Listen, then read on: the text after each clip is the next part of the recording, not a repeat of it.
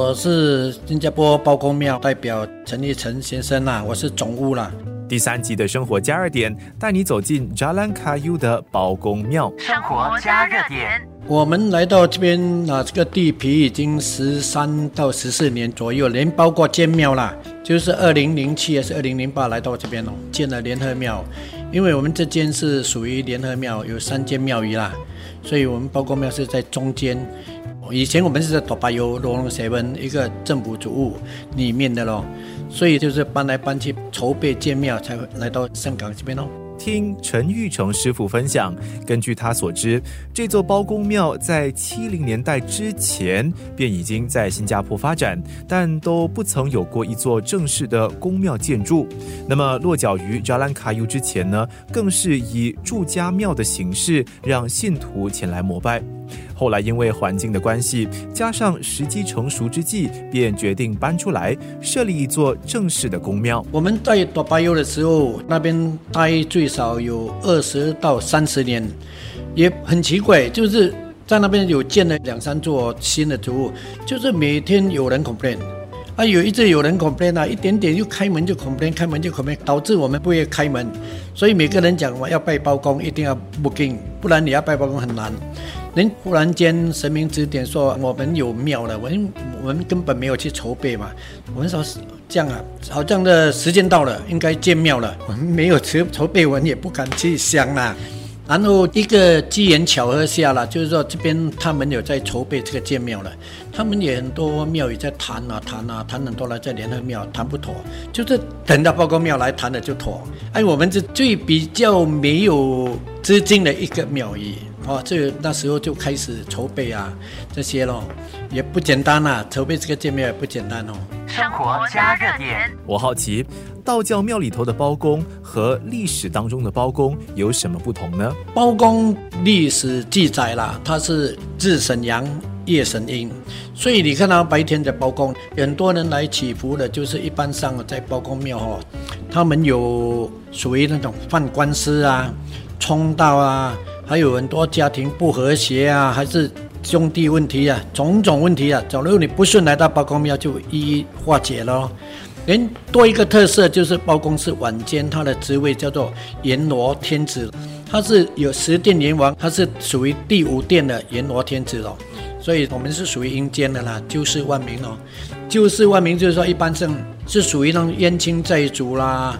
那种无主孤魂啊，很多种种问题，他就会来找包公。以前我们刚搬来的故事很吓死人的，我们在这边每次有听这种怪怪的声音，所以包公就指点我们要超度咯，超度法会了。所以我们满几年就有一个超度大法会了，就给他顺利顺利搬啊。这种神明东西尊重一下比较好了。你既然在庙服务，你一定要尊重神明哦，不要跟他开玩笑了。就因为身为神明的包公有如此特殊的职责，便让这座庙的格局也有了很独特的设计。唯一比较幸运的就是我们有 basement 哦，因为包公是阴间有这个职位在 basement，所以我们那时候是完全是没有钱，没有钱你跟人家谈什么去建 basement，根本跟人家合不起来嘛。所以最终包公给我们信心满满。你照做就对了，你不要去想太多，你就是你该做的，你们这些理事们就去处理咯。您无形中给我们处理这个没什么出来，那那时候申请的时候也很难批准嘛。您经过各种 architect 帮忙啊，这些就被分出来了。它是有十殿阎王，你去到虎豹别墅有看到十殿王，除了虎豹别墅，我们包公庙也有咯。您 basement 的时候，我们就这边我们不希望给人家拜，所以我们的概念是给人家是交易，一般上给人家知道说，我们在人间里面，你不要去做坏事，你做了坏事还是做种种不好的东西，你来到阴间，你来到看到这边有什么被罚的，就是什么。劝现现在的人哈，在世的人不要做为非作歹的事哦，就是这样的目标。所以你看到墙壁是二十五步画，我们属于包公是忠孝廉洁，因为包公是属于忠臣，也是一个孝子，所以他是当官不久了，就是说他父母亲生病了，他辞官，辞官了就是休息了，不做，暂时休息了就回去孝顺父母。等到往生了之后，他才会去当官。所以你看到这幅画是忠孝廉洁，所以我们这个是也是一个教育。很多小孩子啊，这些来哈，我们就跟他父母亲鼓励，你跟你孩子解释一下，因为我们有一个牌解释啊，那怎么怎么样哈，就是给他们解释一下是教育了。包公庙的地下层设有十殿阎罗雕塑展览，以教育为出发点，让公众随意进出参观。此外，平时的一些大日子，也能在包公庙里看到不少香客的到来。它最热闹的就是我们有庆典啊，比较多的就是包公诞。因为包公在很容易记嘛，他的生日就十月初十嘛，双十我们所谓的双十啊，所以我们有做千人宴啊这些啦。只有这两三年不可以做，变成比较静下来了。我们两三年前我们也是有做过台湾歌仔戏啊，有邀请台湾的歌歌仔戏来这边表演了。也因为我们喜欢给三星们呐，好像没有地方去啊，来到这边也可以。来这边坐坐看戏，跟着包公一样看戏喽。生活加热点。一般活动，在新年的活动，你问起来就是有九天的活动。我们每天呢，一般上外面的活动都一样啊。不过香客还是会来的，一直有来继续拜太岁啊这些。还有些人是旅游啊，刚回来啊都有。你要跟包公庙借个缘，你才会来嘛。这个是我我的看法啦。你没有缘分，你就不会来到包公庙。因为我们就很希望。把包公庙发扬光大，也不简单呐。不过，可以发扬光大的，我们一定要跟他发扬光大了。就最后就是想，希望大家有空来包公庙走走看看。我们的重点就是今年有一个重点，就是我们有准备先啊财神爷很大的财神。我们在台湾制作了这金色的台装台站铜做的很大尊的，这个新年前会到到新加坡，所以我欢迎各位听众啊，这些哈有空可以来看看，借个缘，跟财神爷借个缘，跟包公借个缘，来看看这个是什么样的包公庙啊，因为外面也毕竟。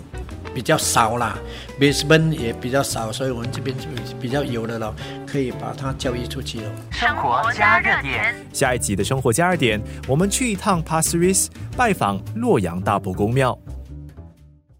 你看到这个轿子吗？有看到这个轿子？以前我们有包公上身之外，还有一第二主神玄天上帝哦，他就绑这个轿子的。他不要跳铜的，他就是绑这个绳子来办事。你问什么，他就写出来给你看的。所以特别外面你是很少看到的。你问什么东西，他会写。他有一次我们在有一个三信呐，他忽然间晚上来问他呢，问他的时候他就写哈一个金子，你们我们哪一个哪一篇金子，他就叫一个女士哎，我写什么你跟着什么。他写的什么药名呢？什么药名都好写写写写到里面呢。他写到里面呢，他叫我们准备一个药窝给他这个。金子哈写药名放在里面，煮出来的跟药的味道是一样一样的了，每个人都吓到了。啊，之后还叫阿贝嘞，阿贝看住那个啊，我们的煮的那个锅啊，哎，看住他煮的药味道啊，哇，跟药的一样一样的。连煮了吃了两三天之后，他好了。他的传奇就是他不吃了，他老人他就好了，他不要了，他就。有交代他吃，好像是七天嘛，他吃了两天好了不吃，这个轿子靠在墙里，他自动站起来，这样站起来的，叮咚叮咚这样又睡下去了，又站起来了，又叮咚，哎很多三亲在那边看的，每个人这个毛孔就站起来，我包括我们也站起来，我们就不知道什么事就抬起来看了，诶，他就写那个老姓女啊，那个药啊，他停了，不行了。要快点啊！就让他再继续吃啊！哇，不是一次两次诶！哇，后来我们接的老太婆也那个三线也好起来了。连我们就每个人讲到这个轿子很怕，到现在我们也跟他发扬光大。只有初一十五你要看这个办事哈，就要初一十五来咯。嗯，他以前他写有庙的也是他写出来的，也是他写出来的。这是请你们建庙还是他？啊，他写的不能见，在办事的时候写出来，我们有庙的，我们就跟他讲。不要讲太多，吃饱了就好，不要去做这个啦，因为资金蛮大了，也不小了。他就叫我们做了，做我们就开始做了，你就做做到现在才有这个庙宇这样咯。但那个神奇真的是哦，你没有看到你不信的，很多山精看到的，每个人毛孔都站起来，怎么这个轿子抬在这样靠近了，他可以站起来的，他还敲那个地下了，叮咚叮咚给你听呢，那每个人在那看呢。看了他又睡了，睡又站起来了，哇，拿起来的才知道，哦，他要办事，不然我们也不懂，他真的是连然后就有什么问题哦，庙里面有什么发生什么，他就来了，他自动来，我们没有说专业去学念经啊、敲锣打鼓，我们到现在还不会，我们没有学，就是靠神明自己来的。